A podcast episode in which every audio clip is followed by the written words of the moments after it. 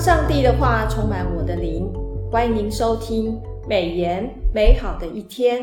各位听众好，配合每日研经释义的进度，今天我们要分享的经文是出埃及记二十一章二十八节到二十二章十七节。这段经文主要是说牲畜伤人的赔偿条例，以及偷盗、伤害、使人损失等等的这个赔偿的条例哦。对应今天的经文，每日研经释义所选的经句是出埃及记二十章十七节，也就是不可贪恋人的房屋，也不可贪恋人的妻子、仆婢、牛驴，并他一切所有的。杨牧师好，呃，听众朋友大家好，淑美姐妹平安，平安。这一周我们读的出埃及记啊，我印象很深刻的就是十七章，以色列民走出逊的旷野。在利非定安营，然后他们遇到了亚玛利人，是摩西举手啊，亚伦、霍尔帮忙扶着他的手，嗯，这三个老人竟然变成了约书亚带领的以色列军队胜利的关键。是的，所以我们第一个问题就要请教杨牧师，这一段的经文告诉我们主要的信息是什么？是哦，这是好问题哈、哦。那这段经文其实是在出埃及记十七章八到十六节的背景。他提到以色列人在旷野生活遇到的第一场战争，哦，嗯，那敌人呢，就是经常在旷野的洗劫这些亚玛亚玛利人，就是商旅啊，经过这旷野的这些客旅。嗯，那美言的作者帮助我们了解亚玛利人，哈，指的是山谷的居住者，山谷。山谷的居住者，他们是以扫的子孙，哈，创世纪三十六章的十二节提到。那主要呢，他们居住在巴勒斯坦的南地。那民数记十三章二十九节有记载这个哦，嗯，那有一些人是随着季节迁徙的游牧民族，对，那他们不不是固定住在一个地方的哦，嗯、那他们是一群土匪了，我们讲就是土匪，土匪对，抢劫的，嗯、那靠洗劫啊、呃，在旷野的客旅，落单的、生病的、嗯、疲乏的，近在后边的老弱妇孺啊，他们都没有放过。哦，所以在神眼中是非常不好啊、呃，不好的。对，趁你弱的要你命。哦，嗯、那生命记二十五章十八节提到，他们在路上遇见你，趁你疲乏困倦，嗯，击杀你近后边软弱的人。对，并不敬畏上帝。哦，他们是不敬畏神的一群人。可见他们的手法哈，是以劫掠财物为生的。哦，抢抢劫的。那以杀杀人为乐，嗯、他们抢了你的财物不会放你走，哦、就把你杀掉哦，所以是非常恶的一群人哦。嗯，那以色列人的习习俗当中，如果他们称呼一个人为亚玛利人的朋友的话，是对这个人是很大的侮辱，侮辱，对，侮辱。亚玛利人是预表情欲的，在新约里面，情欲。加拉太书五章十六到十七节里面提到，嗯、你们当顺着圣灵而行。就不放纵肉体的情欲了，嗯，因为情欲和圣灵相争，对，圣灵和情欲相争哈，嗯，那这两个是彼此相敌的，嗯、使我们不能做所愿意做的，嗯，所以难怪摩西说哈，耶和华必世世代代和亚玛力争战，对，哦，就是出埃及记十七章十六节提到的。此外，这段经文第二个信息要提醒我们，战争的胜负不在于地上。前线约书亚在前面征战的一个一个情战况哦，不是由前面决定的，乃是在后方对山顶的一个祷告团。对。哦，这祷告团的成员呢有三个老人啊，摩西、亚伦啊，还有 户尔。传说哈，户尔就是米利安的老公哦，有人是这样说法的哈，这年纪应该也很大，应该是有一点年纪的。那出埃及记十七章十一节就说了。摩西和何时举手，以色列人就得胜；何时举垂手的哈，垂手哈，亚玛利就得胜。哦，那所以他举手就就是意思说他们在祷告。嗯，哦，那摩西刚开始是站着举手祷告的。哦，因为他们在高山地方可以看到整个敌军跟我方的征战状况。嗯，慢慢他会站久了。脚就会酸，也没有站很久的一个经验，手也酸，手也会酸了哈，手要垂的。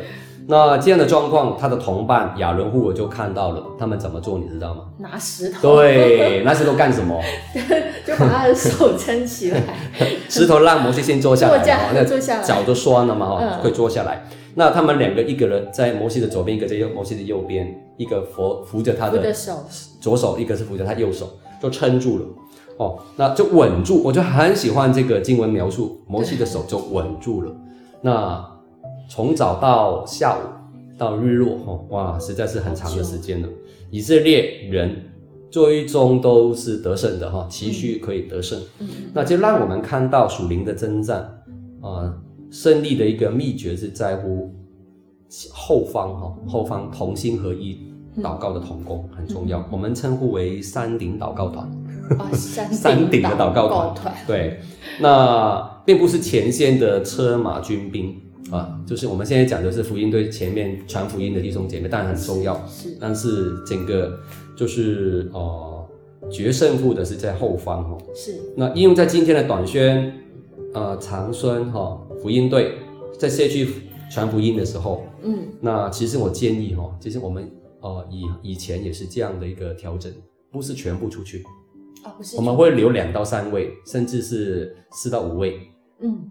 留在教会里面守望祷告，哦，分两群两两组人，嗯，就跟约书亚跟山顶祷告团一样，是是，是，对，那这样的一个成效，其实往往我们呃发现有很多神迹奇事发生在前方，哇，对，带来非常震撼的一些的果效哈，嗯嗯，那也为前方征战的弟兄姐妹知道哦，就是他们后方有人为他祷告，是，对，这是很重要的，是，这给我们很大的信心，是的，是的。对，我也从这节经文里面发现，其实祷告的力量是非常非常大的，很大，很大。所以不管是弟兄姐妹，或者是在教会里面，我们其实，在前方的这个宣教的队伍，跟后方的守望的祷告，对、嗯，都是一样重要的。没错，没错。嗯、好，我们继续。啊、以色列人到了西乃山。上帝从山上呼唤摩西，要摩西晓谕以色列民要听从上帝的话，是，然后遵守我的约，要做圣洁的国民，而且颁布了十诫哦、嗯，最重要的十诫，嗯，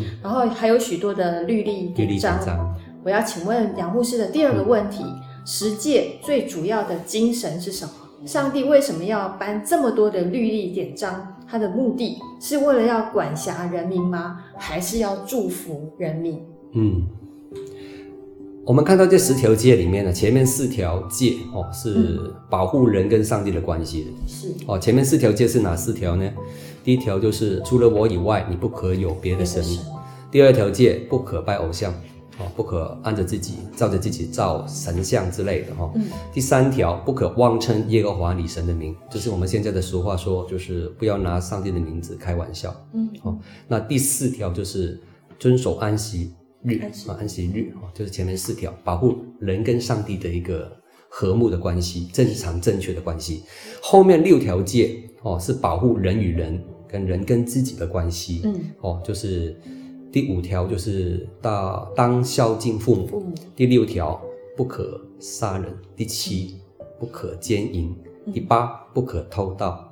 啊，第九不可作假见证，是第十不可贪恋别人的房屋、妻子和他一切财物哦等等。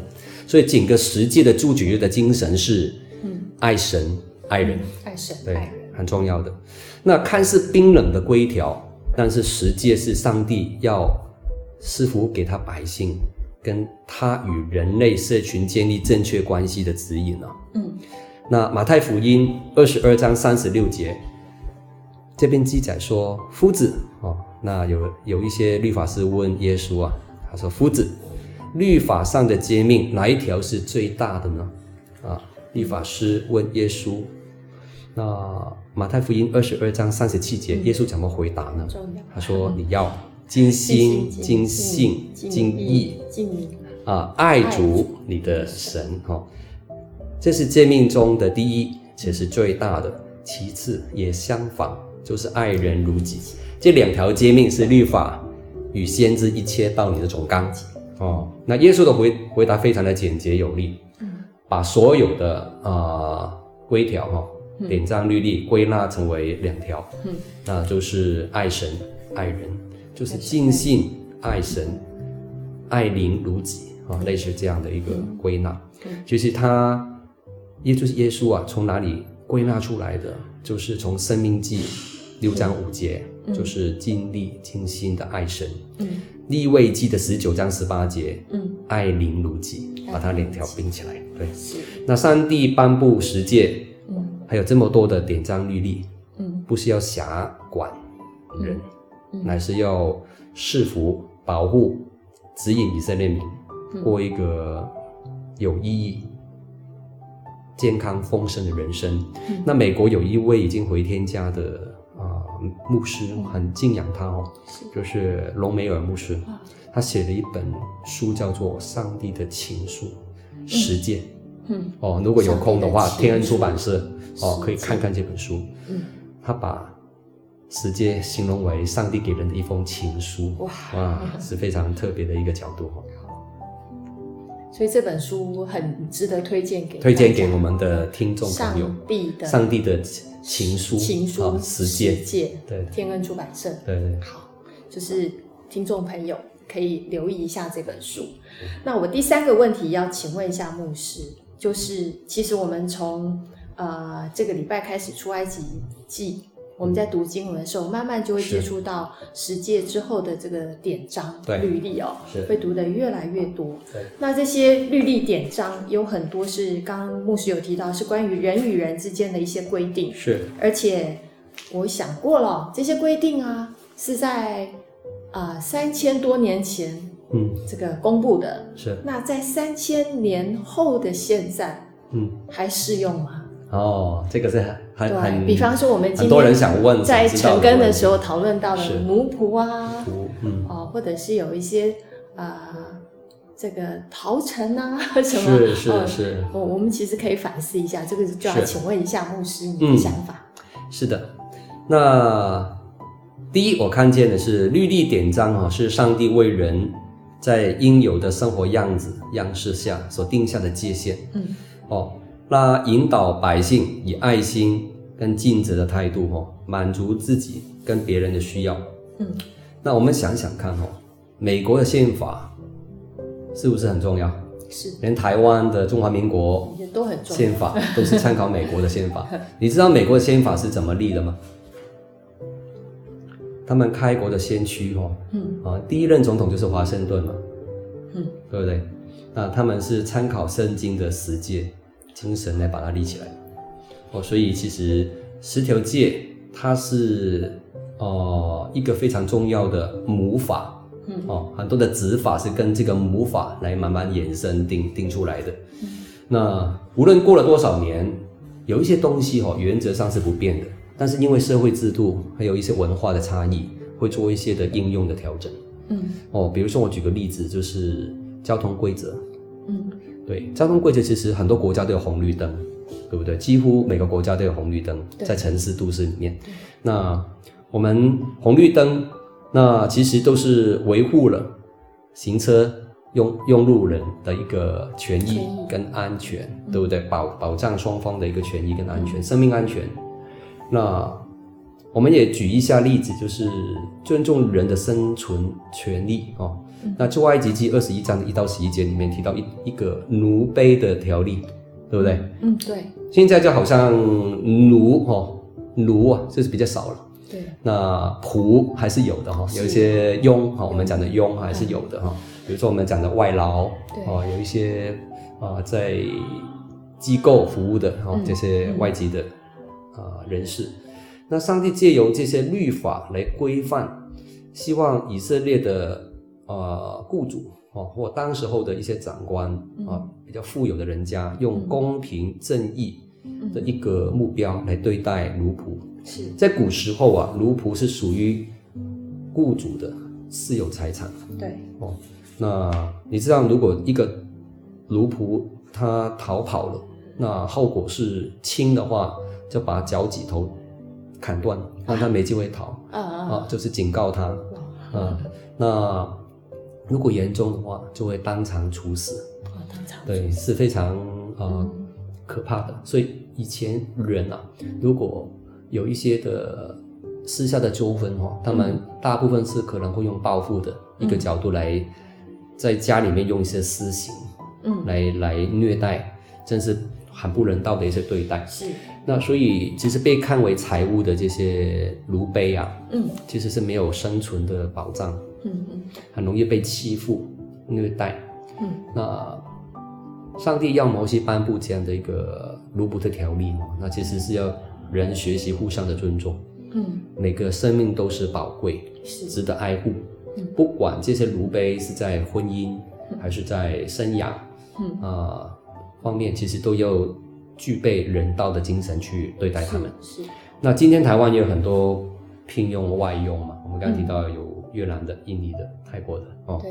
啊，他们的雇主其实有的是不让他们有合理的休假，嗯，甚至是不让他们放假，嗯。那好了，就算加班好了，一个礼拜七天，他们也不给他们合理的工资，嗯。哦，那这样的状况其实是不断的操劳这些的呃外佣朋友。嗯那外籍朋友，那到后面他们就生病了。嗯，那到生病的时候呢，他们就不让他们去看医生。呀，嗯，有的时候是，反正你就买成药给他吃，嗯，为了省钱啊。他出去谁来看我的长辈啊？对对。哦，那所以其实这些问题到引申的最后呢，他们基本的生存的保障也是会也是受到损失的。是。对，应当来讲是带他们去看医生，他们却没有被尊重。嗯，那。我们其实当雇主也好，哈，当老板也好，当自己的就是家里面有以后，我们有有请一些的呃外佣哈，都有责任善待这些劳工，用公平正义的呃规范哈去爱他们，嗯，那用不变的一个爱的方式哈来就是呃符合人道一点对待他们。嗯，比如说定期可以安排健康检查哈，跟这些中介公司他们会有提醒，都应该去帮忙的。生病当然就要赶快哦，就是到医院检查一下。嗯，那一个礼拜，我觉得啦，如果可以有一点替手的话，可以有半天也好。嗯嗯，哦，半天到一天的休息是需要的。是，给他们也有适当的员工的训练，像我们呃，我岳母那时候也是有请印尼的佣人。嗯，那我们给他们基本的华语的训练，有一些贴了一些标签到一些呃电锅啊、哦瓦斯啦、哦，哦就是呃面包机啦等等，就是帮助他们很很就是快的适应，嗯，帮助他们有一些训练，嗯，那提供营养的伙食，嗯啊、呃、也尊重他们的饮食习惯，是，那他们是不吃猪肉的，对，那我看过一个雇主就是不告诉他，反正你你不吃就饿饿了，就让你饿。哦，看你饿到什么程度，你来吃。哦，对，我买给你，怎么可以不吃呢？这样子，就是没有尊重对方的一些的信仰方面哦。那五月份是申报所得税的一个月份，嗯，你知道最近有一个新闻很震撼哦。嗯，那 Uber Eat 有一群的外送员就是上了电视，嗯，他们抱怨雇主把他们的薪资归类为其他所得，并不是薪资所得的这一类。那如果归类在其他所得的话，他们比同同行的外送员所缴的所得税多了一万六千多块，以七万元的收入来来算的话，是，对。那 Food Panda 他们就被访问另外一群 Food Panda 的这个哈，他们就是归类在薪资所得，所以就雇主的保障了他们不用额外缴税。嗯嗯，对。那额外缴税等于你就变相扣薪一样，对，他们的感觉是这样子。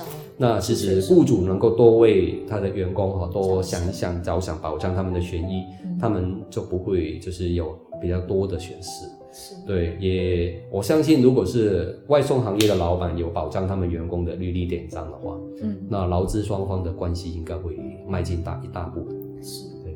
我想我们从出埃及的这段经文哦，对，就是这个礼拜读的这个经文，我们知道以前、嗯、呃有很多私领域的一些、嗯、呃报复啊或处理的一些方式啊，是，等于是上帝透过摩西来颁布这些典章。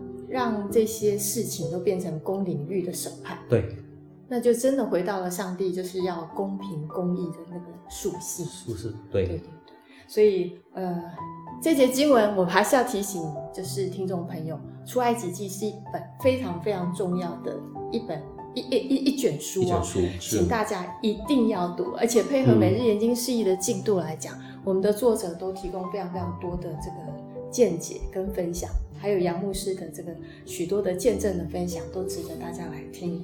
好，那我们今天美言美好的一天分享到此，谢谢您的收听。美言美好的一天是读经会所设立的节目，推动读圣经，让信仰融入生活，让见证温暖你的心。若是你喜欢这样的节目，别忘了留言订阅我们的频道。对于我们的事工，若是你有感动奉献的，也欢迎到国际读经会的官方网站进一步的了解。愿上帝的话语充满我们的生活，使大家福杯满溢。